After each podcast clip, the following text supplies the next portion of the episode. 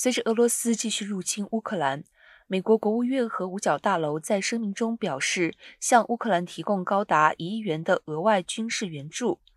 根据五角大楼新闻发言人约翰科比说，这笔拨款将用于标枪反装甲系统。国务卿布林肯表示，他授权立即拨款，以解决乌克兰对更多反装甲系统的需求。根据国防部的一份手册。拨款允许总统在紧急情况下帮助各国，而无需获得国会的批准或预算拨款。